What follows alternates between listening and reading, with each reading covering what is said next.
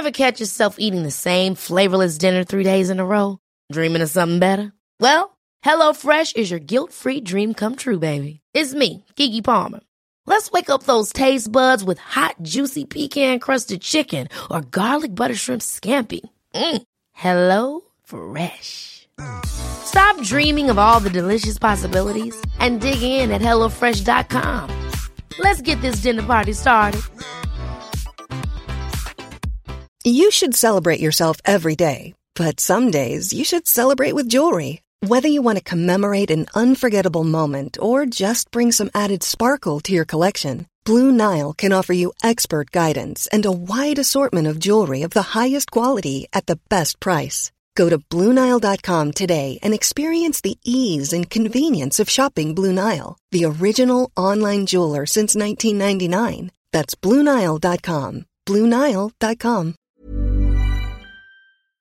Hola, hola, hola gente, ¿cómo están? Muy bienvenidos a un nuevo episodio de Historias que Molestan. Soy Angie. Eh, antes que nada les voy a pedir perdón otra vez por la colgadez de este pobre podcast, pero no quería dejar de pasar esta semana porque eh, me acuerdo que el primer episodio de este podcast salió el año pasado, el día de mi cumpleaños, el 17 de noviembre, y dije, ay, tengo que llegar a publicar el 17 de este año, pero bueno, no llegué por razones que ustedes conocerán, que básicamente el último mes fue un desastre en mi vida. Eh, por la cantidad de cosas que pasaron, la cantidad de cosas que tenía que hacer, en el medio me enfermé, si me siguen las redes sociales saben que anduve de guardia en guardia, eh, hasta que finalmente encontré el problema que era odontológico, periodontal creo, de hecho. Eh, así que nada, bueno, fueron fue unas semanas de mucho, mucho caos en el medio la presentación oficial de mi libro, que finalmente lo pude presentar en sociedad como correspondía, algo que, no voy a negar, me tuvo con tanto estrés. Yo creo que parte del, de todo este tema eh, físico con el que anduve, muchos problemas, creo que tenía que ver con el nivel de estrés que cargaba, porque obviamente, o sea, bueno, ustedes me, si me siguen me conocen y saben que soy una persona bastante extrovertida en, en algunas situaciones, como que no me importa nada pero el tema de, de, una presentación, de, primero haber escrito un libro, o sea, con el tema laboral, a mí, a mí me juega otra personalidad que es la autoboicotera total, que piensa que no puede hacer nada, que todo le da miedo y vergüenza. Eh, así que imagínense la presión que era tener que presentar el libro adelante de gente. No, yo me estaba, de verdad me estaba muriendo de los nervios. Tenía muchas ganas de decir que no.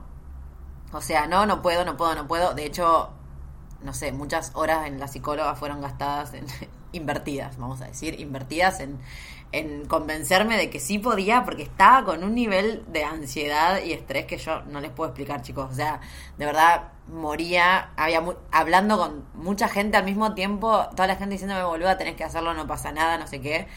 Eh, hasta que, bueno, evidente, dije, lo toque, ya, me, me puse en modo automático, eh, agarré, empecé a hacer todo lo que, me hice una lista de todo lo que había que hacer cuando uno tiene que presentar un libro, que es como buscar el lugar, eh, asegurarse de que tengan proyectores, de que toda la cosa, bueno, organizar con el lugar, a ver qué hay que, quieren a cambio, si es consumición, si hay que pagar, si, como, bueno, organizando todo hasta que finalmente, bueno, me confirman el lugar, que al final lo hice ahí en, en la Casa del Árbol, un lugar en Palermo, está buenísimo. Eh, claro, me confirman la fecha, todo, y yo fue como, listo, ya está, no hay vuelta atrás. No hay vuelta atrás, me tengo que obligar a mí misma a hacerlo, porque si no, muy fácil decir, ¿saben qué? No hago nada, no puedo, no me animo. Y bueno, ya, claro, cuando tuvo la fecha confirmada fue como, la puta madre, qué mierda me mandó, no quiero, no quiero, y entré en una crisis total. Eh, y en el medio hubo otra presentación que también me generó mucho estrés. De hecho, mis problemas físicos empezaron el día después de, la primera presentación, que fue la primera vez que hablé de mi libro. Eh, que si bien, o sea, yo he dado charlas, eh, de hecho di una charla en inglés, tipo en París, cualquiera, la mina, pero claro, yo siempre me pude como objetivizar en ese sentido. Es como que yo dije, bueno, esto es un evento organizado por otra persona, yo vengo a hablar de viajes, que es algo de lo que habla mucha gente, y no era la única. Entonces, esto no tiene que ver conmigo, sino tiene que ver con estar dando una charla sobre viajes, que es algo que me encanta. Entonces, como visto así, no, no me generaba presión. O sea, obviamente igual me ponía nerviosa la situación, pero no era un, un estrés feo. Y en cambio el libro, más allá que esta primera presentación fue con, con otro grupo de viajeros que también habían escrito sus libros, digamos, era algo mío, era mi libro. Yo tenía que pararme ahí a hablar de algo totalmente personal. Y, claro, no, no. lo sufrí un montón. Después, una vez que me dan un micrófono, ya está, yo me olvido de todo, me pongo a hablar después como, bueno, Angie, callate, eh, me paso para el otro lado. Pero claro, el día antes tuve, bueno, también que les conté por Instagram, tuve la peor eh, parálisis de sueño de toda mi vida. Yo hubo una época que tenía un montón de parálisis de sueño cuando empecé a trabajar en una empresa. Ahí confirmado que no sirvo para trabajar en, en empresas. Em, pero me, eran como parálisis de sueños no normales o trancas porque igual son horribles, pero era como simplemente esto de, sentir que me despertaba y, y, no podía mover el cuerpo, así como horrible. Pero la que me pasó el sábado, antes, el domingo, antes de la primera presentación con este otro grupo de gente, fue, o sea, no, no, no, fue terrible, chicos, fue terrible a nivel que veía, veía cosas paranormales alrededor mío que me ahogaban y yo no me podía, no, no, no, la pasé muy mal y al otro día, o sea, después una vez en la presentación estuve tuvo bárbaro, la pasé genial y al otro día entré con los ganglios, la fiebre, dolor de todo y bueno, resultó que era esto al final, problema periodontal, pero nada, casi muero, perdí dos semanas entre las guardias y todas las cosas que tuve que hacer. Eh, y en el medio tenía que, bueno, preparar mi presentación. O sea, imagínense no, no, no, yo estaba muriéndome eh, y por eso no pude ponerme con el podcast porque aparte ya si no sé si se acuerdan, pero también estoy estudiando coaching y ahora empiezan las prácticas y en, su, en muy poco tiempo tengo que rendir el examen final eh, y después hacer las prácticas para la certificación.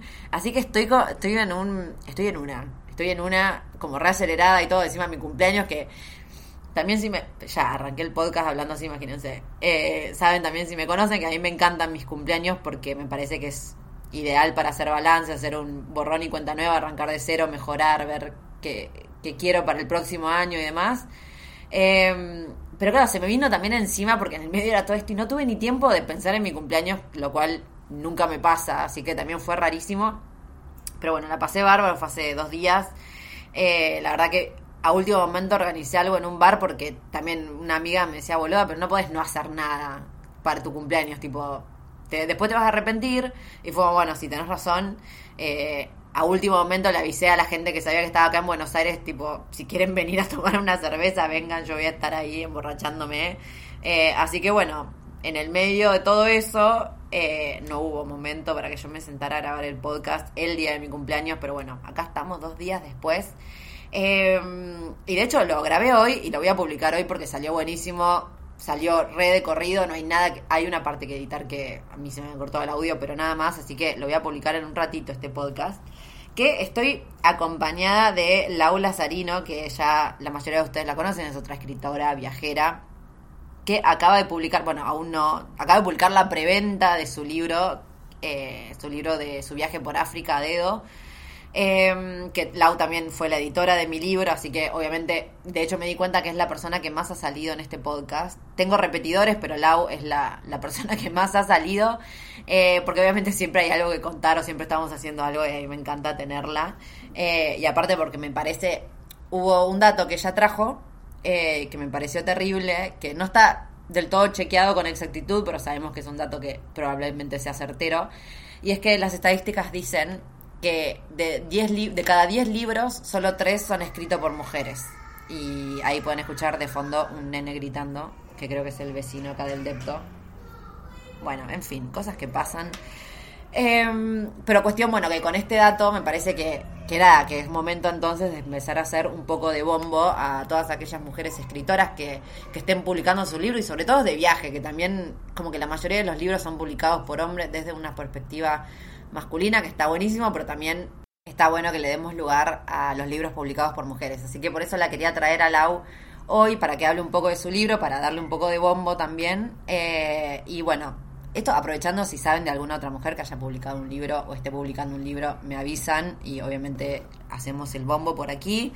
Em, la verdad que la entrevista estuvo buenísima, hablamos mucho de su libro, eh, de lo que significó para ella, de los miedos y de nada, de cómo hacer las cosas aunque tengamos miedo, porque para mí el miedo está buenísimo, porque te pone alerta, te, te protege, está buenísimo tener miedo porque también habla de un poco de, de sanidad mental, porque si no tenés miedo y sos un inconsciente, ahí hay algo que no está funcionando, está buenísimo tener miedo, pero el chiste está en hacer las cosas a pesar del miedo, no, que, no dejar que el miedo nos paralice. Así que bueno, me voy a callar porque ya, como siempre, hablando tres millones de horas, eh, antes, antes de poner el episodio en sí, que es por lo que ustedes están acá. Así que nada, les recuerdo que mi libro también sigue en, venta. Eh, ahora está, ahora que estoy, que ya hice la presentación, lo, lo siento un poco más real. Sí, en todo este tiempo para mí mi libro era una cosa, hay un mambo que está dando vuelta ahora que ya lo presenté oficialmente. Eh, podría hacer un podcast hablando de la presentación también, pero bueno, eso lo voy a hacer. El próximo episodio va a ser de la presentación de mi libro porque igual les quiero compartir un montón de cosas. Eh, pero bueno, el libro sigue en venta, lo pueden encontrar en titinroundtheworld.com o en eh, Instagram también está el link, mismo nombre, titinroundtheworld. Em, también está para, bueno, cualquier cosa que me quieran decir, cualquier sugerencia y demás, saben dónde encontrarme. Eh, también está para, si quieren colaborar con los cafecitos, que obviamente me ayuda a mí a seguir creando contenido, eh, poder dedicarle tiempo a esto. Eh, y nada, los dejo con Lau, que nos va a contar un poco de su libro y todo su proceso. Y nos vemos con suerte en el próximo episodio, que espero no pase la semana que viene, porque ahora que, bueno, en realidad debería ponerme mucho con coaching todo esto. Ya, tantas cosas que hacer. Pero bueno, nada, prometo, prometo ser un poco más constante ahora que ya más o menos pasaron las cosas así más, más grosas de la vida. Ahora sí, me callo y nos vemos en el próximo episodio. Bueno, qué emoción. Eh, gritando, gritando. Gente, yo ya Voy a hacer una introducción antes porque ya fue todo. Eh, Lau, ¿me escuchás? ¿Estás ahí? Sí, te escucho, te escucho. Ya. Bueno, estoy acá con Lau Lazarino, eh, que acaba de lanzar la preventa de su libro, que yo creo que ya se, agotó, ya se agotó tu libro, o sea, no, no sé ni para qué. ni para qué hiciste preventa, o sea, ya está, se agota ese libro en preventa. ¿Cómo estás? Ya. ¡Ah! Esto que no puedo creer, estoy estoy muy, pero muy feliz. Yo sé que lo dije un millón de veces, pero es como que hacen falta palabras en este idioma. No puedo más de la felicidad que tengo. Estoy una locura, una locura, una locura. Todo lo que está pasando eh, desde el vivo. No, perdón, te voy a interrumpir. No, existen, ves que a veces no existen las palabras en serio. ya. no puedo más, tengo que buscar una metáfora. Estoy que, que, que estallo de la, de la alegría, de la felicidad. Es un fin de año, pero creo que compensa todo lo que fue pandemia y todo el bajón de no poder viajar y qué sé yo, es como que ahora todo, todo junto en un solo shock. Así estoy. Yes. Bueno, vamos a ver. Esta semana la, hiciste la preventa, lanzaste la preventa oficial. La semana pasada lanzaste preventa para suscriptores, ¿no? Te había hecho un, newsletter. Y esta semana fue la presentación y lo hiciste con un vivo en Instagram. Así que contame todo, que se rompió internet. Se te congeló de la cantidad de gente que había ahí. Sí, sí, sí, sí.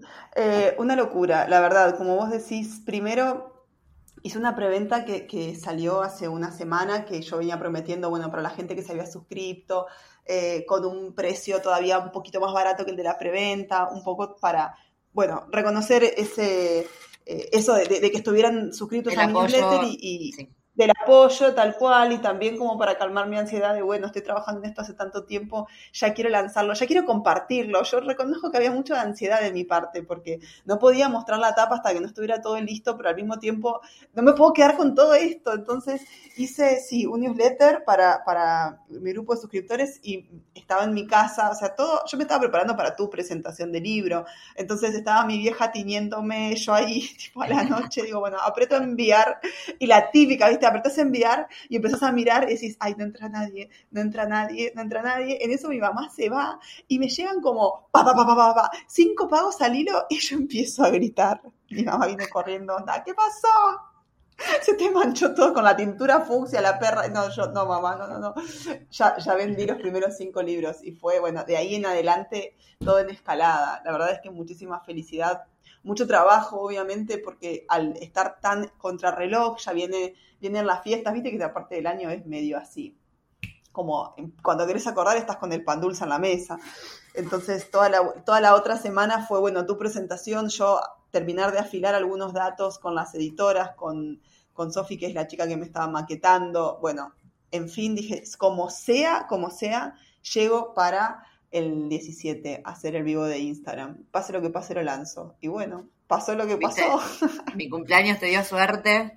Total, eh, total. Yo creo que también es esto de, bueno, por lo menos lo que me pasó a mí, que ya llega un punto más allá de que hermoso, una quiere escribir el libro, bla, tipo desarrollo personal, lo que quieras, pero llegó un punto que yo era, basta, me lo quiero sacar de encima, o sea, lo necesito sacar, o sea, no me importa ni que esté, era como, tipo, claro, terminando la maquetación al último, no lo tengo que publicar porque no puedo más. o sea, que se termine esta tortura, porque al último, cuando ya estás ahí, es como, por favor, que yo siempre lo, pienso como, sí, como un embarazo y es como si estás en la semana, no sé qué semana es, pero en vez de 36, cuando ya tenés que parir, es como, basta, o sea, sáquenmelo de adentro, no puedo más, no puedo más que salga como salga.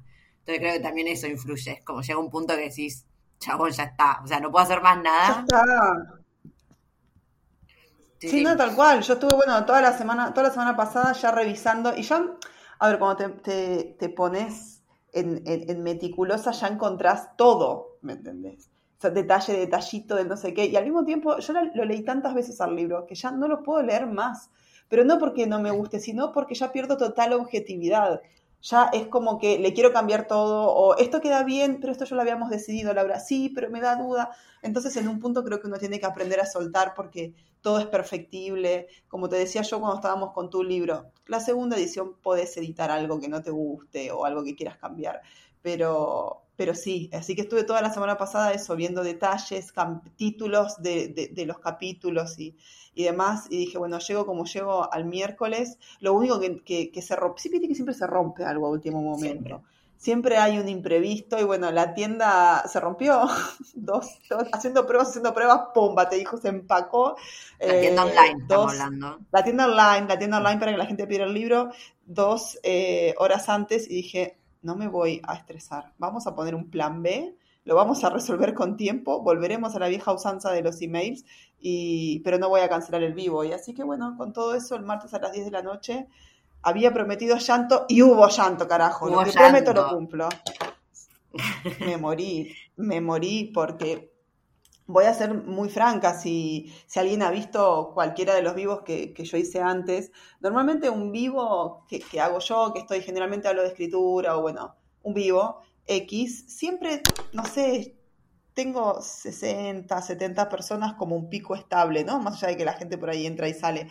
Cuando hago un vivo con alguien, con vos o con Ani, rozamos los 100, ¿viste? También, por ahí sube, por ahí baja, pero ahí. Yo dije, bueno, si yo logro mantener una audiencia activa a lo largo de todo este vivo de 100, 120 personas, es porque va a estar bien. Yo prendí la cámara, yo ya estaba, imagínate, todo ese día, encima, bueno, eh, con cosas domésticas, la perra descompuesta, todo vomitando. Ay, mi amor. El chico, que corta, el chico que corta el pasto que tenía que venir, se, no sé, se enojó, se empacó, dejó todo tirado. ¿Viste cuando decís, no puedo con Todo junto. Hoy no es el día, hoy no es el día. Eh, ¿Cómo está ya está, Acá tirada, tirada, pero despatarrada. Eh, ella creo que eso matizó. Yo ya ahora me relajé. Yo estaba pensando eso, le transmitiste tus, le transmitiste tus nervios, pobre perra. Mal, pobre perra. O sea, es que yo eh, me, me, levanté ese día, yo había llegado de Buenos Aires el día anterior, me levanté, la perra durmió conmigo en la cama toda la noche porque yo venía de Buenos Aires, vengo pobre Duma de, de irme muchas veces, y la perra se levantó más tarde que yo, yo estaba tipo acá con la tienda, con todo, y fue como, y se puso a vomitar al lado. Ay, mi amor. pero, no comiste nada. ¿Qué es esto? Y no paraba, ¿entendés? No paraba, estuvo pero descompuesta, mal. Y yo decía, ni siquiera salió. No es que comió algo. ¿Cómo hizo para estar durmiendo hasta recién y levantarse y vomitar? Y vomitar, pobre Así que nada. Eh, pero bueno, te decía, abrí el vino, prendí, el, prendí la cámara y dije, bueno, si logro mantener una audiencia de 100 personas, 120 ahí activas y atentas a lo largo de todo el vivo, me voy a sentir muy satisfecha. Y cuando vi que habían pasado 40 segundos, 50 segundos y había 200, estallé. O sea, fue como todo, todo, ese llanto que yo tenía prometido, que aparte yo sabía en qué momento iba a llorar, porque hay partes de mi libro que, que a mí me conmueven un montón, obviamente las viví, sé el significado que hay por detrás, independientemente de que uno dude de si esto llegará como yo lo estoy diciendo o no, a mí me emociona leerlo. Entonces sabía que cuando leyera la presentación y explicara el título del libro me iba a emocionar, pero cuando yo vi que había doscientas y pico de personas y que empezaban tipo a llover corazones y yo no había hecho nada, fue como, no puedo con esto, no puedo con esto, esto, esto es mucho más, es mucho más de lo que yo me imaginaba, es mucho más de lo que yo podía prever, eh, no sé, fue realmente muy fuerte y es muy loco también porque es raro, yo nunca hablé frente a tantas personas de modo virtual. Porque, viste, cuando vos tenés la gente enfrente, se genera otro código, podés medir la reacción, eh, la gente aplaude, la gente se ríe, vos te, vos te reís, generás el chiste, te preguntan. Acá yo estoy hablando en mi casa, con la perra hecha una piltrafa tirada en la cama. Llegaron a ver 300, casi 350 personas conectadas. Fue una locura. No, no, fue una locura. Rompí, rompí el Instagram, rompí mi Instagram. la verdad, el Instagram, mal. Muy no, feliz, muy, muy, feliz. ¿Y qué tenías, cómo fue? ¿Qué tenías pensado hacer en el vivo? ¿Ibas a leer un poco de tu libro? Sí, bueno, yo, eh, si, si mirás, si, ven el vivo que quedó grabado, no sé por qué no me lo, no pude hacer que me lo mostrara en el feed. Está en la parte de videos, pero están ahí los dos vivos. Eh, la primera, los primeros, no sé, dos o tres minutos son cualca. Yo estoy totalmente abrumada, ni me acuerdo lo que dije. Ni me acuerdo, es como que no sabía ni por dónde empezar, ni por dónde, nada. Em, pero bueno, mi mamá y, y mi amigo Dan que Dan siempre ensaya mucho las cosas, ¿viste? Me decía, bueno, ¿qué vas a preparar? ¿Qué, qué tenés pensado? Y yo sentí que hay ciertas cosas, eh, esta es mi percepción con mi experiencia, hay ciertas cosas que yo prefiero no prepararlas. No porque sea una improvisada, porque obviamente uno, ¿no? Estás con la tienda, estás tratando de que todo esté bien. Lo mismo cuando te vas de viaje, la visa, las fronteras, esas cosas las averiguás, las preparas. Pero después, el día a día, yo prefiero, hay cosas que prefiero vivirlas prefiero vivirlas, yo confío mucho en mi espontaneidad, a mí me salen las cosas, no soy una persona introvertida. Entonces yo dije, no, lo único que sé es que voy a leer, em, voy a leer el anteprólogo descarnado, que es como la preintroducción y la introducción. Voy a leer estas dos cosas y después, bueno, si me piden leer algo más, no sabía si iba a decir, digan un número random, me agarro esa página o, qué me iban a hacer en ese momento, pero quería dejarlo eh, librado a la espontaneidad, dejarlo fluir, que, las cosas fueran pasando. Y, fue excelente porque en este vivo a mí me sirvió como preámbulo para ya pensar mis presentaciones presenciales porque salieron cosas que yo ni me acordaba que habían pasado. Eh, como viste esas, fichas que te van cayendo. Así que fue así, eh, arranqué, me di cuenta que si no hacía algo al respecto iba a ser una cámara prendida conmigo llorando. totalmente incontenida. Eh, entonces dije, bueno, agradecí y leí, leí el anteprólogo, que se llama así, anteprólogo descarnado, porque en realidad este libro yo lo empecé a escribir en el año 2018 a la vuelta del viaje por África, cuando todavía era, un, era otro proyecto de libro, eh, era un proyecto que iba a ser escrito de a dos, el, el, enfoque del libro era otro. Y entonces, bueno, yo escribí la introducción que empieza diciendo yo quería ir a África porque no quería ir a África. Y entonces ahí explico un poco esta contradicción, los miedos, cómo a veces eh, una tiene que enfrentarse a ciertas cosas para dejar de temer. Eh, y así arranca el libro, pero fueron pasando eh, los, los, meses, fueron sucediendo cosas, pandemia de por medio, el libro empezó a ser el libro de África porque no tenía título y yo le daba muchas vueltas al título y era como que nada me convencía, nada me cerraba, pero no, dejé, no dejaba de escribir, ¿no? Por eso. Y una noche estaba acá en casa el año pasado, no sé si a esta altura o tal vez más cerca de febrero de este año, eh, muerta de calor, con muchos miedos pandémicos, ¿no? De la incertidumbre y, yo tenía miedo de haberme olvidado de viajar o como de, de, de, haber perdido ciertas prácticas, ¿no? Entonces agarré una foto que estoy, estoy en Sudán, eh, nadando o flotando, mejor dicho, en el Mar Rojo, y empecé a escribir un texto así muy espontáneo eh, sobre Sudán y el miedo que yo tenía de ir a Sudán y cómo todo fue cambiando, y en el medio de esa vorágine de, inspiración escribí, quiero volver al África que me parió. Y cuando termino de escribir eso, yo lo leo y, y pego un grito, pero como decís, es esto, ¿entendés? Es esto, va por acá. Eh, me empezaron a caer un montón de fichas y entonces esa foto, ese momento fue el que le dio el nombre, mi, mi trilogía se llama África Madre, eh, la iniciación es el título del primer libro, y bueno, en el, el, anteprólogo descarnado lo escribo después de esa noche, ah, por eso digo, va, primero, aunque cronológicamente vaya después que la introducción, y es en donde yo termino como de unir estas piezas del rompecabezas y empiezo a contar un poco la historia eh, de, por qué se llama África Madre y cómo surge ese, nombre, y, cuáles son estas piezas que a mí me fueron cayendo con el tiempo. Así que arranqué leyendo eso y obviamente lloré, obviamente. Llorando, obvio. Es que encima todas las palabras, bolas, son fuertísimas y dicen un montón. Todo lo que elegiste, el título o los subtítulos, todo. Sí, es un, es un libro que yo creo que refleja muy bien lo que fue el viaje. eh, termino obviamente de cerrar un ciclo, pero el viaje por África fue un viaje muy de mucho contraste. Eh, creo que estamos todos muy acostumbrados, y, antes de África yo me incluía, me, incluyo, digamos, a mi yo del pasado en eso, al viaje como algo estético, algo hermoso, algo cómodo, algo instagrameable. Y no sé si hago una crítica muy destructiva al respecto, porque a mí también me encanta sacarme fotos y me encanta que las fotos se vean lindas. Y reconozco que, a veces en algunos lugares digo, bueno, viste, los lugares más instagrameables de, de Múnich. Y ahí fui yo a sacarme la foto en esa escalera retorcida. Digo, eh, no está mal, no está mal, está buenísimo. Creo que a todos nos, gusta ver belleza y ver lugares que se vean lindos y demás. Y África tiene una belleza que es distinta.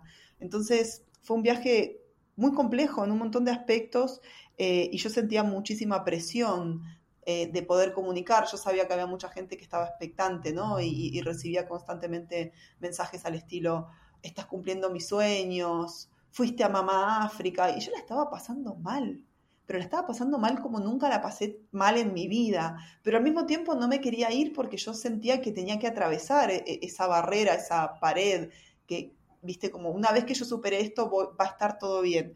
Entonces, bueno, así fue el viaje. Escribir es volver a vivir, por lo tanto, cuando yo me siento a escribir este libro, es como, yo no puedo mentir, yo no puedo contar algo que no fue, más allá de que África tiene un montón de cosas hermosas, eh, yo lo viví de un modo muy crudo. Entonces, bueno, eh, con muchísimo miedo, porque obviamente uno siempre tiene miedo al juicio de valor, uno siempre tiene miedo, más que nada hoy por hoy en la cultura, viste, de la cancelación.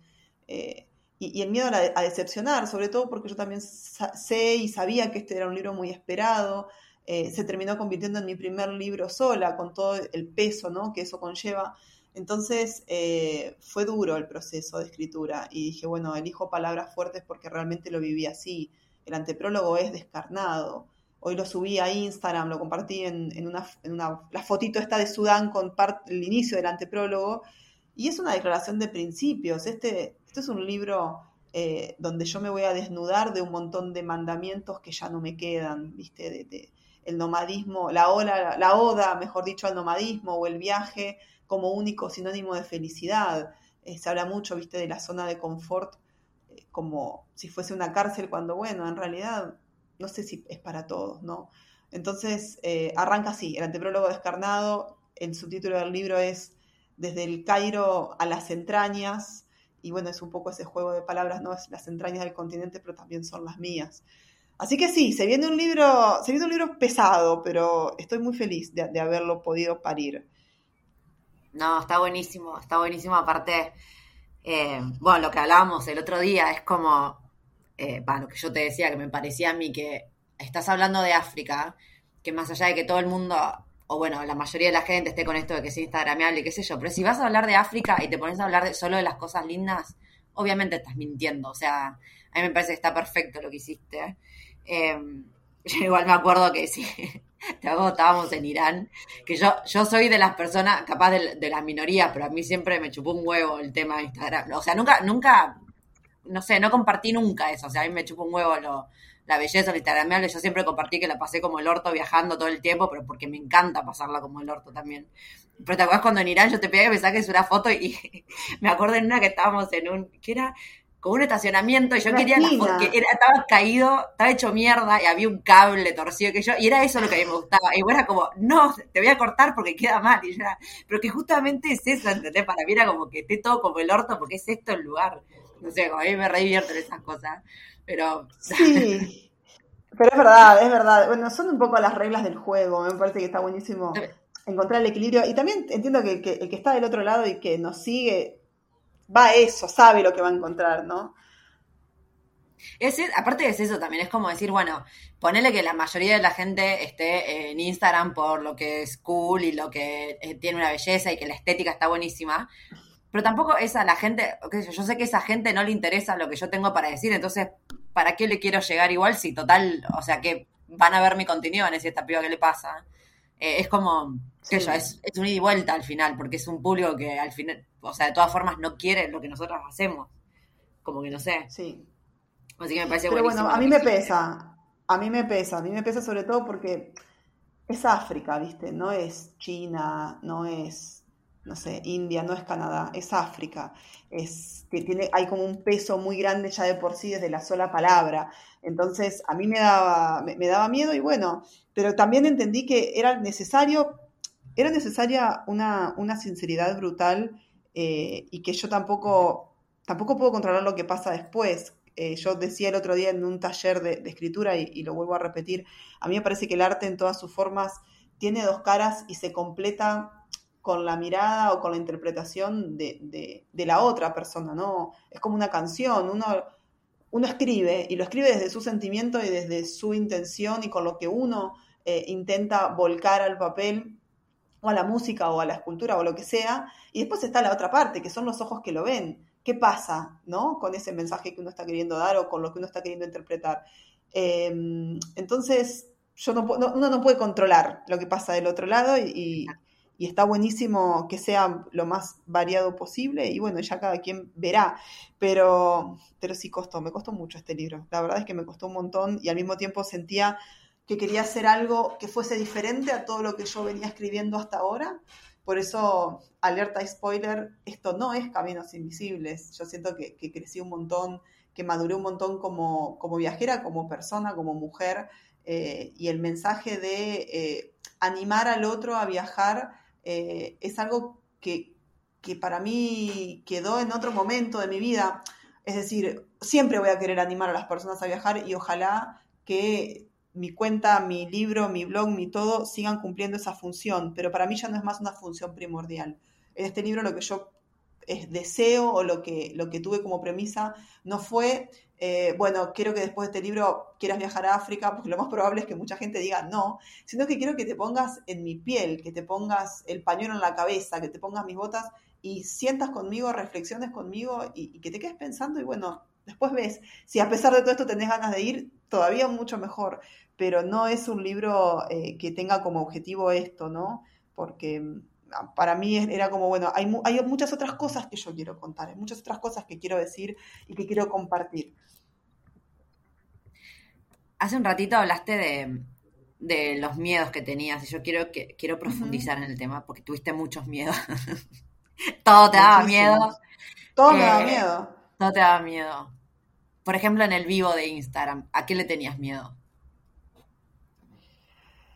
Em, en el vivo de Instagram tenía miedo que no viniera nadie.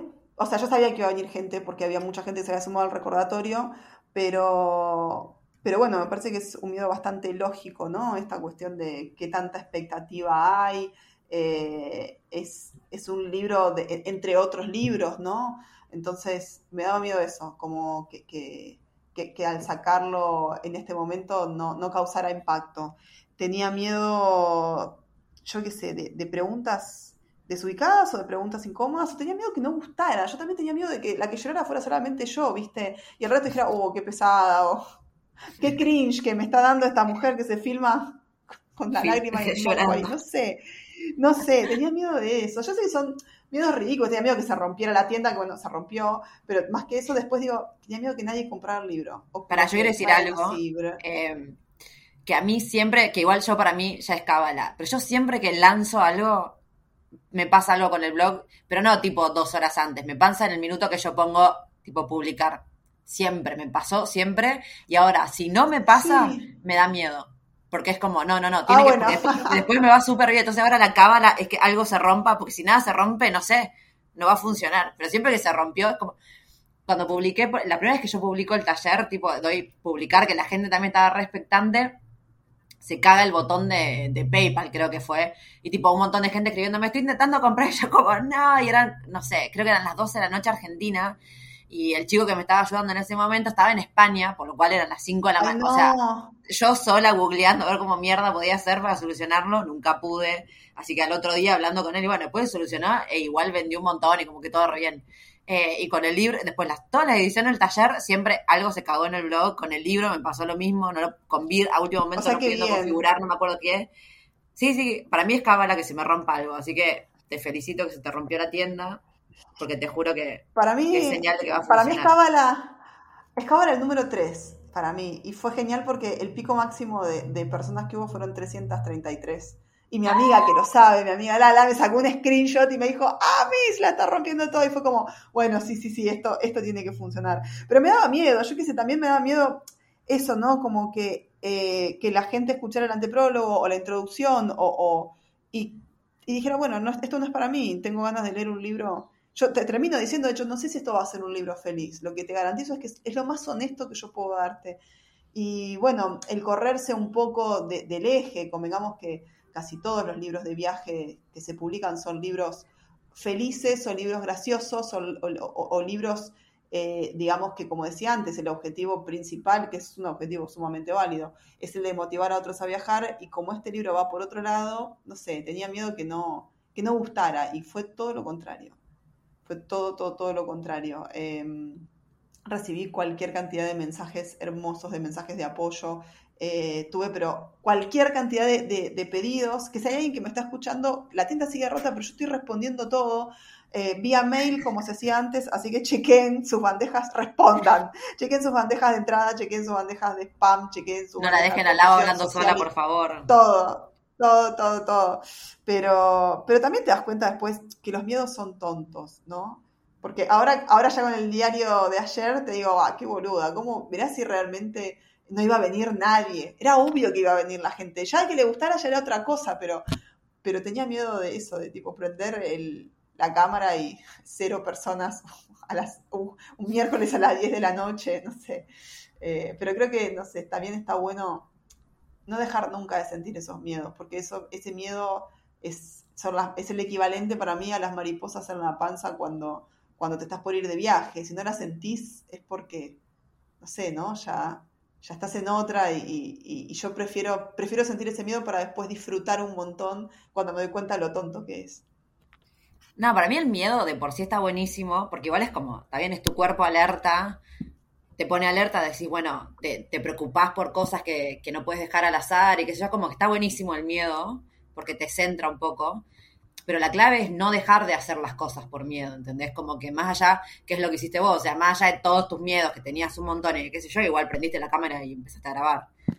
Sí, sí, sí, sí. Yo, bueno, en, el, en la introducción dije algo que, que, gustó un montón porque mucha gente lo, lo, comentó y es verdad. Yo dije, bueno, en mi concepción del mundo, em, la valentía es una cualidad que se conquista a los cachetazos. Yo no creo esta cosa de, ay, soy valiente, y voy y no, no, el, valiente para mí no es el que hace las cosas sin miedo, sino el que hace las cosas con miedo igual, que a pesar del miedo lo hace, que a pesar de que eh, no sabe si va a funcionar, si está haciendo bien, y lo hace lo mismo y, se enfrenta, se enfrenta más que a la situación, a sus propios temores y entonces yo voy siempre para adelante. A veces, bueno, puedo pecar de inconsciente, también reconozco que eso puede pasar, pero mm, pero creo que, uno con los años y con la experiencia te das cuenta cuando el miedo, bueno, es real, tipo, no me voy a ir a meter a un lugar donde sé que hay, eh, no sé, terroristas posta, no como en Irán, pero un lugar, zona de conflicto de guerra, no, pero después hay otras cuestiones que uno ya sabe que es un miedo más del prejuicio que, que de una posibilidad real, y yo me mando lo mismo. Claro, por eso, no, no, no, me parece perfecto. ¿Y hubo alguna pregunta así incómoda o algo raro en el vivo? Porque dijiste que tenías miedo, que no sé, que la gente te... Hubo una persona que yo no sé de dónde salió que entró a meter teorías conspiranoicas tarado, no sé, que yo agarro y estoy hablando como de las stories de Girl Power, em, y entonces empiezo a, contar, ¿no? Cómo, cómo, nacen estas stories que yo empiezo a hacer, eh, a partir de qué surgen, y todo surge eh, en base al viaje a la Antártida, ¿no? Entonces, yo estoy hablando de que las mujeres en Antártida estaban prohibidas y que, mm, y que Estados Unidos mandó al hombre a la luna antes que mandar mujeres a la Antártida, lo cual me parece súper paradójico. Entonces estoy hablando de eso, de las justificaciones. Y empiezo a ver un comentario que dice, eh, el hombre nunca llegó a la luna. Eh, ¿Quién fue? Juliana Assange, lo, no sé qué, en Wikileaks. Estás hablando de, de algo que es mentira. Y yo como, Estoy hablando del rol de la mujer y esto es lo único que vos podés rescatar de todo, de todo este vivo. ¿De verdad vamos a hablar de Juliana Assange? ¿Qué tiene que ver?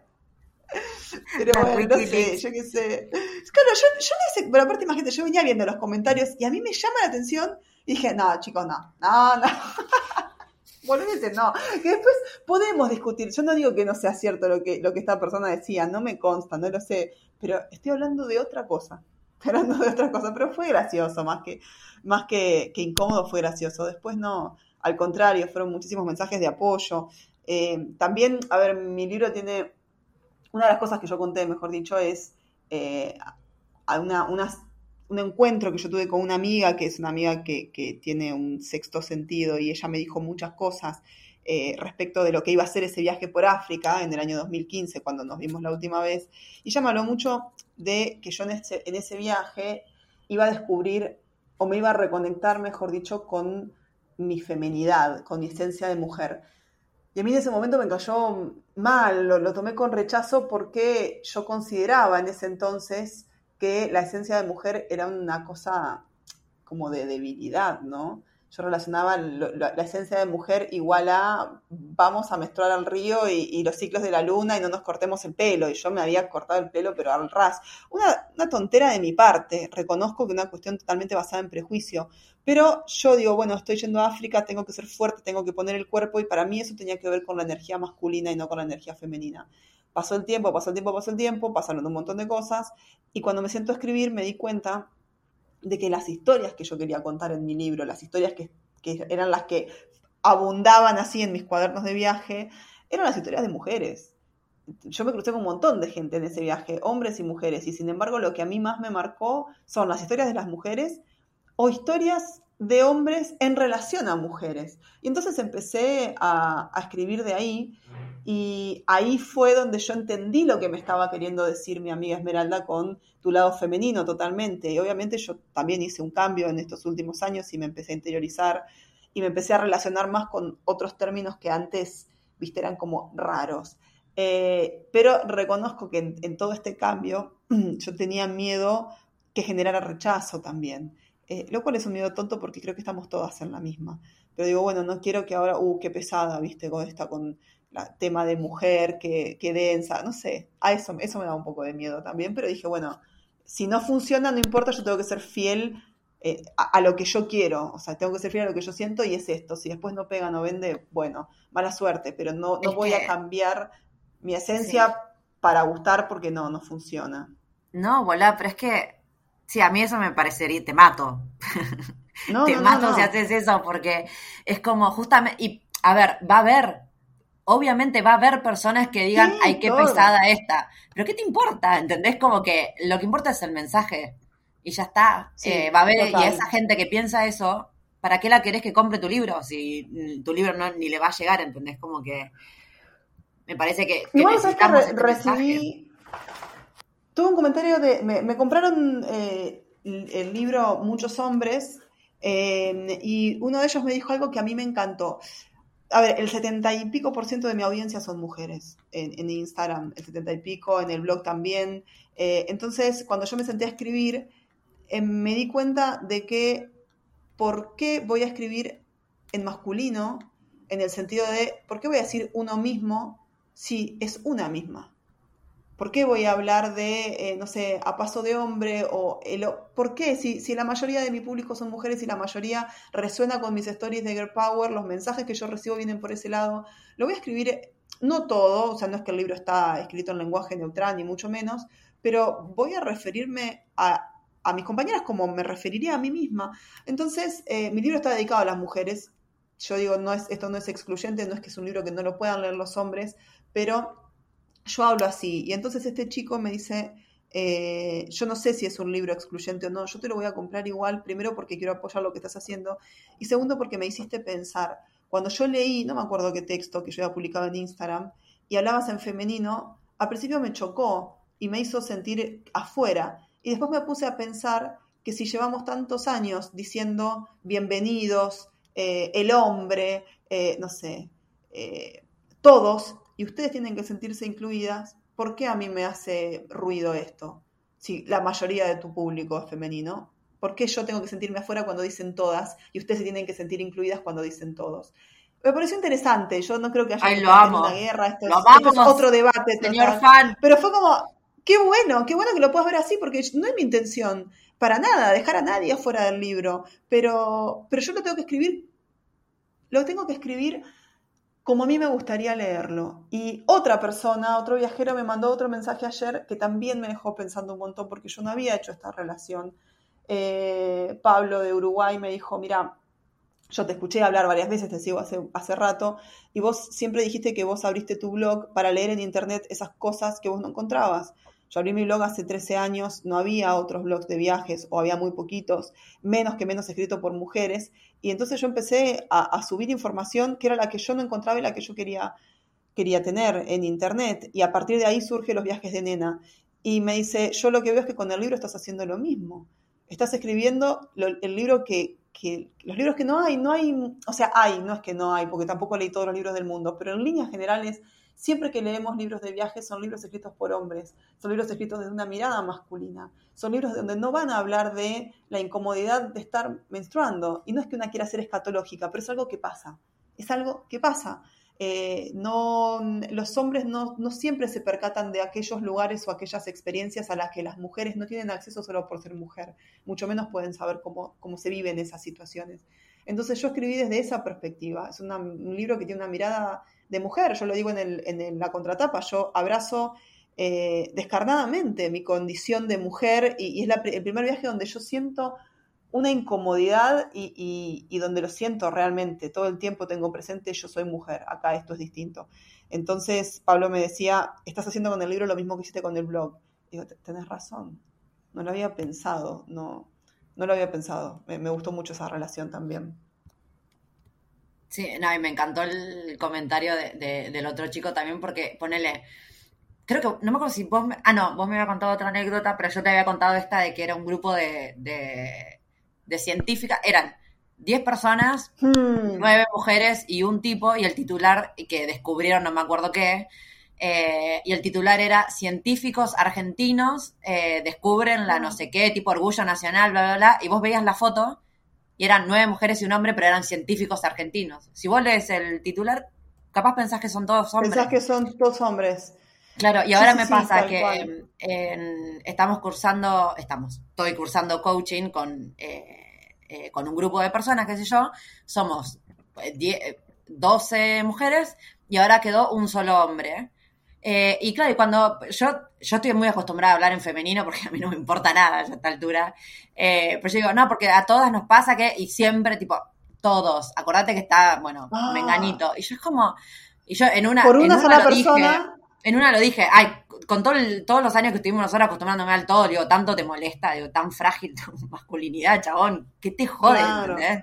Y bueno, y es como, ay, por un lado, viste, la burbuja también está, por un lado aparece este pibe que a vos te dice esto, súper recontra cuestionándose a sí mismo que yo, y después por el otro lado tenemos esto que todavía, porque todas, viste, se ponen nerviosos, ¿verdad? Como si le estuviéramos insultando. Sí, hay que, hay que deconstruir un montón, yo y todos creo que tenemos, eh, todos y todas, de hecho lo acabo de cometer, eh, un poco esta cuestión ¿no? de, de, ciertas cosas que modificar. Yo lo que no quería, eh, y no te cuidé mucho eso, no me quiero poner combativa, porque tampoco uno puede ir por la vida peleando y, cuando te pones combativa se pierde el sentido de lo que estás diciendo y, y la batalla toma un primer lugar. Y en absoluto, no no, no quiero eso ni, ni, para mi libro ni para mi forma de comunicar, pero bueno, reconozco, insisto, que, me daba miedo, me daba un poco de miedo esto de, bueno, cuando yo empiece a hablar eh, y empiece a contar de qué van estas historias, que en su gran mayoría van de mujeres, eh, y donde yo reflexiono y me enojo y, digo muchas cosas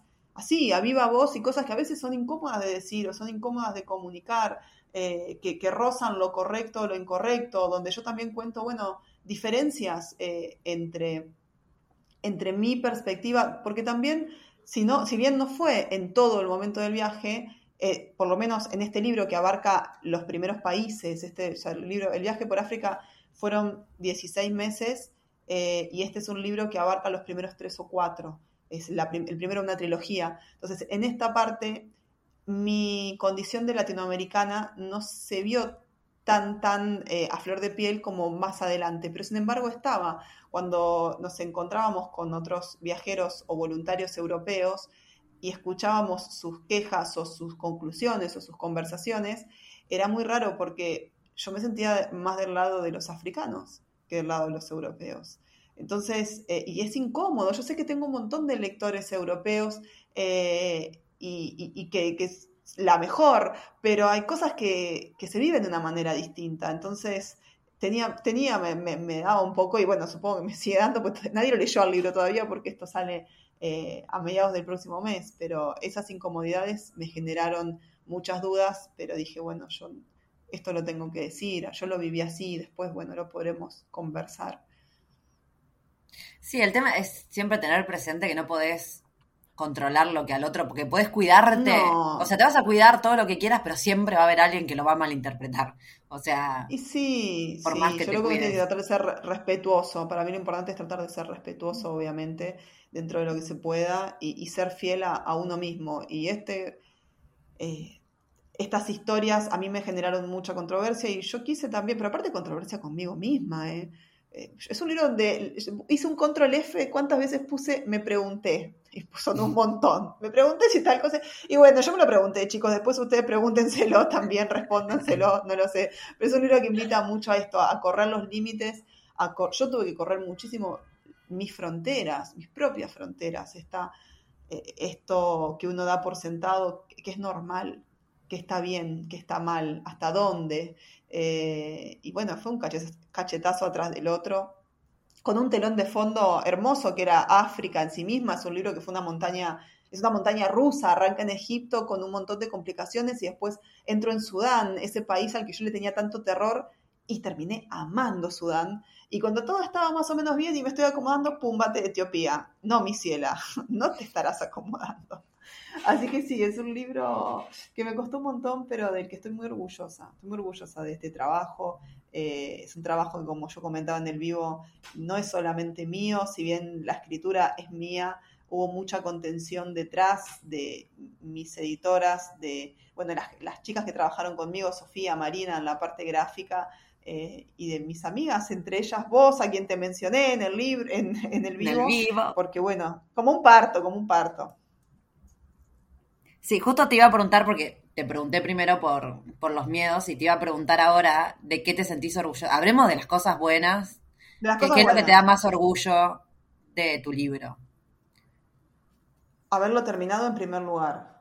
Yo creí que eso nunca iba a suceder. Es un libro que me costó un montón. Remé en dulce de leche, sobre todo en la primera parte, que era Egipto. Yo no puedo escribir por partes. Yo escribo por el principio y termino el final. Viste que hay gente que por ahí tiene otros métodos y se va haciendo, bueno, como mosaicos. A mí eso me cuesta un montón. Yo arranco y arranco por el principio y voy avanzando, avanzando, avanzando y lo último, después más allá de que retoques y todo, ¿no? Lo último que yo escribo es el final. Y a mí, bueno, me costó muchísimo empezar. Egipto fue muy duro. Aparte de que, bueno, uno está escribiendo y pasan cosas alrededor, ¿no? En la vida personal, en la vida mundial con la pandemia. Entonces, la primera cosa de la que me enorgullezco muchísimo es de haberlo terminado, eh, porque escribir es un trabajo muy solitario, escribir es un trabajo que, te paga a largo plazo, si es que te paga, no todo el mundo le paga, no siempre paga. Entonces, eh, mantener esa motivación de sentarte todos los días, dos, tres horas, frente a la página en blanco, solo, sabiendo que quizás no resulte, quizás sí, es lo más fácil es desabandonar. Entonces, me siento orgullosa de no haber abandonado, en primer lugar. En segundo lugar, me siento orgullosa de verme animado a tirarme a la pileta con una trilogía, porque esto es una promesa también. Es un libro que termina, pero quedan dos tercios de viaje por delante. Es muy jugado, es un compromiso muy a largo plazo, porque ya sé que los próximos dos o tres años voy a estar todavía escribiendo sobre África, pero estoy muy conforme con eso.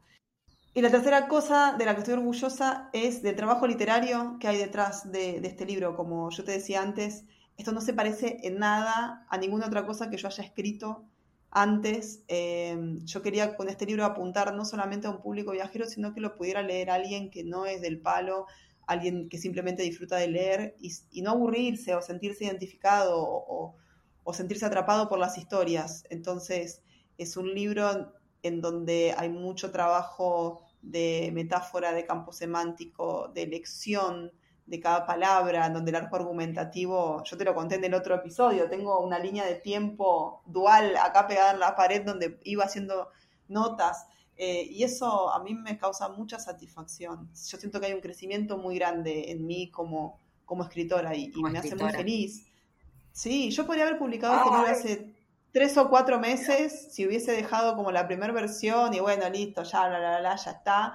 Y dije, no, quiero hacer algo muy pulido, quiero hacer algo que, que de lo que, eso, de lo que yo me siento orgullosa, que no sea un caminos reloaded, sino en donde, donde haya una evolución. Y espero que se note, yo particularmente la noto y eso me genera muchísima felicidad. ¡Ay, Dios, qué emoción! No, no, no, muy orgullosa de vos. Ah, llorando, se largaba a llorar. No, pero se nota, se nota por lo poco que he leído que me has mandado. O sea, es impresionante el laburo que, que hiciste. ¿Y cómo sigue esto? ¿Cuáles son tus próximos planes? ¿Qué estás planeando? ¿Qué estás tramando?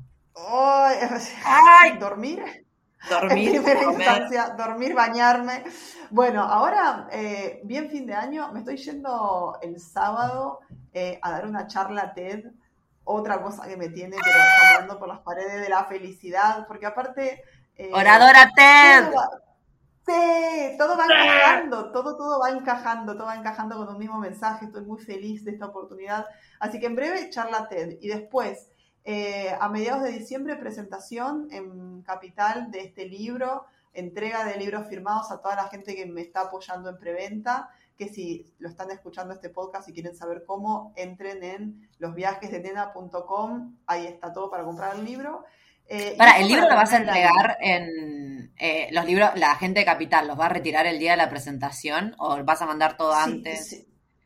como ellos quieran. Yo doy la opción. El que me dice lo, lo paso a retirar y me ahorro el correo, buenísimo. Y el que me dijo lo quiero tener ni bien lo tengas, me pasó la dirección. Así que eso es a libre elección. De todas maneras, yo estoy haciendo medio base en Buenos Aires también, así que si no es presentación, voy a dar después otro punto de entrega. Pero para terminar el año, esas, eso, así, presentación en Capital, mandar el libro a todas las personas que lo compraron ahora en preventa para que llegue para Navidad y, y mucho pan dulce y mucho fish Y después, eh, el, año que, el año que viene, gira eh, enero y febrero, que vamos a hacer una gira juntas. Gira nacional. Power, gira nacional. Eh, así que también si alguien está escuchando y, quiere proponer su ciudad y nos quiere dar una mano, yo lo dije el otro día. Para. Lo que necesitamos es... ¿Qué? Pará, me estoy acordando de algo, o sea, se, nos pasó, se te pasó algo por él. Y a mí también. ¿Qué me pasó? el. ¿Qué día era? el sábado 4 de diciembre vamos a estar. También. Necesito un asistente, ¿viste? Yo no tengo asistente. Y estas cosas, Estas cosas me pasan por tener asistente. El sábado 4 vamos a dar una charla en la FIT, en la Feria Internacional de Turismo de Buenos Aires, las dos juntas, hablando de precisamente humanizar el blog. Eh, y es importante escribir para Internet, pero es importante no olvidarnos que somos personas también, ¿no? y que los viajes tienen mucho que ver con el lado humano. Así que eso, y después lo que estaba diciendo, y lo de antes, enero y febrero vamos a andar girando por el país. La idea es llevar eh, África Madre y, Dónde están los terroristas, los dos libros a todos los lugares que podamos. Eh, presentación, charla viajera, charla de mujeres viajeras. Así que eso para el año que viene. Así, para los primeros dos meses, después no sé. Después veremos qué surge, también cómo sigue el mundo, la pandemia y todo. No podemos planear muy a largo plazo. Pero bueno, ah, eso sí, si alguien nos quiere en su ciudad, pueblo, provincia, nos escribe y nosotras felices vamos con cajas, con libros eh, y a dar charlas, que nos encanta. Eh, el otro día fue la primera vez que dimos una especie de charla juntas y la verdad que la, yo por lo menos la pasé bárbaro. Eh, así que nada, estuvo muy bueno esta. Vamos a repetir bueno, Lau, llevamos casi una hora, así que nada, vamos a ir cortando esto, porque si no después ya sabemos lo que pasa. Como en la presentación de mi libro, dos horas y la mira se van hablando. Dos horas, sí, tal cual. Eh, sí, aparte, como me dijeron, el otro día yo me hicieron, me pidieron que leyera un pedacito más de mi libro, yo toda entusiasmada y, toda eh, emocionada leí, y había gente que decía, no leas más no spoilees más, lo queremos leer, nos queremos sorprender. Así que no vamos a hablar más para no estar spoileando. Eh, a todos los que están del otro lado, los invito a que, a que compren su ejemplar de África Madre, como yo lo dije en tu presentación, y lo voy a volver a repetir hasta el cansancio. La estadística dice que tres, solamente tres de cada diez libros publicados son escritos por mujeres a nivel mundial. No sé si está chequeado, pero yo creo que mucho de cierto hay. Así que banquen, banquennos a las mujeres escritoras, banquennos a los autores independientes que estamos haciendo un esfuerzo enorme por sacar nuestros libros a la luz. Eh, el arte, como dije el otro día, no, no tiene que tener que ver con el ego, sino con compartir. Y me parece que tanto Angie como yo escribimos desde ese lugar, el hecho de, poder compartir nuestras historias. Así que si alguien quiere un ejemplar, ahí me escribe. Espero que cuando salga este podcast la tienda esté resuelta. Si no, me mandan un mail y con esto me están ayudando a financiar em, el lanzamiento de este libro a todo pulmón. Así que muchísimas gracias y espero verlos. Espero que venga toda esta gente a la preventa. Después cuando esté la fecha confirmada y también lo compartimos. Sí, total. Conocer ese momento del evento. ¡Qué emoción! ¡Dios! ¡Ah! ¡Qué año! ¡Qué año! ¿Qué año? ¿Qué año, Tete? Dios. Bueno, Lau, mil gracias, como siempre, por hacerte el tiempo de estar aquí en este programa. Eh, y nada, nos vemos, ya seguiremos haciendo nuestros programas después. Creo que sos la persona que más entrevisté. Ahora, antes tenía un par que ya eran dos, dos, dos, pero ahora oficialmente sos la más entrevistada de mi podcast. Me siento y yo creo que nadie va a romper tu, tu récord. Me siento muy privilegiada. Muchísimas gracias de nuevo eh, por todo el aguante y muchas gracias a la gente. Y bueno, nos vemos prontito. Hey, it's Danny Pellegrino from Everything Iconic. ¿Ready to upgrade your style game without blowing your budget? Check out Quince. They've got all the good stuff shirts and polos, activewear, and fine leather goods, all at 50 to 80% less than other high end brands. And the best part? They're all about safe, ethical, and responsible manufacturing. Get that luxury vibe without the luxury price tag. Hit up quince.com slash upgrade for free shipping and 365 day returns on your next order. That's quince.com slash upgrade. Ever catch yourself eating the same flavorless dinner three days in a row?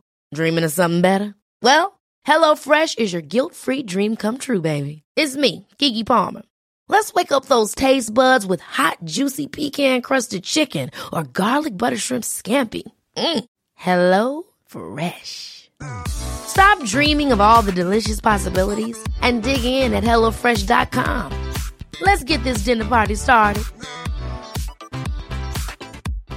If you're looking for plump lips that last, you need to know about Juvederm lip fillers. With Juvederm Volbella XC and Juvederm Ultra XC, your lip look, whether it's subtle or bold, can last up to one full year with optimal treatment and no additional maintenance. Find a licensed specialist and see if it's right for you at Juvederm.com today. That's J U V E D E R M.com. Add fullness to lips in adults over 21 with Juvederm Volbella XC or Juvederm Ultra XC. Do not use if you have severe allergies or a history of severe allergic reactions, or if you're allergic to lidocaine or the proteins used in Juvederm. Tell your doctor if you have a history of scarring or taking medicines that decrease the body's immune response or that can prolong bleeding. Common side effects include injection site redness, swelling, pain, tenderness, firmness, lumps, bumps, bruising, discoloration, or itching. As with all fillers, there's a rare risk of unintentional injection into a blood vessel, which can cause vision abnormalities, blindness, stroke, temporary scabs, or scarring. For full important safety information, visit juvederm.com.